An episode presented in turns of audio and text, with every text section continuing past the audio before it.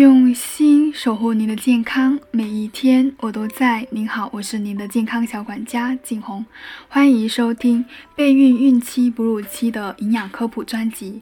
今天呢，我想跟大家分享是关于多囊卵巢综合征的备孕指南。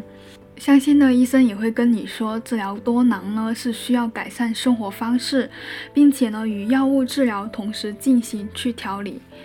那医生呢还会建议体重超标的多囊患者呢，一定要通过健康的减肥方式来减肥，从而去调理月经失调，提高受孕的几率。药物治疗这一部分呢，就建议呢遵医嘱配合治疗，而改善生活方式，实际上就是需要你注意饮食，保持运动，作息规律。虽然目前多囊尚不可治愈，但通过药物和生活方式的改善，完全有可能控制好多囊的症状，让患有多囊的女性呢，想要达到更好的身体状态去备孕的话，也是可以的。那对于多囊女性来说呢，饮食该如何调理呢？其实呢，不需要吃什么特殊的食物，因为没有哪种食物是专门针对多囊的。在日常饮食生活中呢，以健康均衡为目标，像粗粮、谷物、蔬菜、水果、优质蛋白及健康脂肪都需要适量的摄入。当然也有需要特别注意的地方，因为多囊患者大多有高胰岛素血症，要改善高胰岛素血症，改善胰岛素抵抗。降低雄性激素，控制饮食的升糖指数非常关键。因为当饮食是高升糖指数的话，血糖波动比较大，那身体分泌的胰岛素会更多，从而加重高胰岛素血症。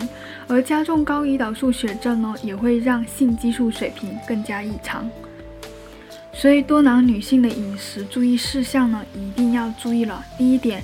多选择低升糖的主食，比如说糙米、红豆、绿豆、黑豆、原粒燕麦、荞麦面、杂粮饭、藜麦、薯类、小米等等。主食可以稍微放凉再吃，更有利于降低升糖指数。尤其是薯类的主食，比如说红薯、紫薯、白薯、山药等等。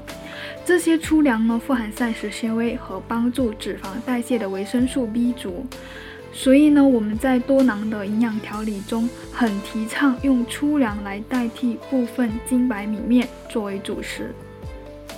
而像白米饭、白米粥、馒头、面包，这些都是高升糖的食物，吃下去呢，血糖快速飙升，促进胰岛素的分泌，所以尽量少吃。